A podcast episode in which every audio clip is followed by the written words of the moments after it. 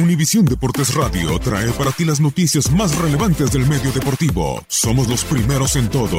Información veraz y oportuna. Esto es La Nota del Día. Comprar es una filosofía en Real Madrid. Sin embargo, vender es el arte de Florentino Pérez al que se resisten Gareth Bale y James Rodríguez. Nada, eh, no ha sido convocado porque yo creo que están, están el club eh, tratando su, su salida. Eh, si, si, es mañana, mañana, mejor. Para poder conseguir la llegada de nuevos elementos, la escuadra blanca ha vendido jugadores como Mateo Kovacic, Marcos Llorente o Teo Hernández en el presente verano, que han ingresado más de 120 millones en el equipo de Zinedine Zidane.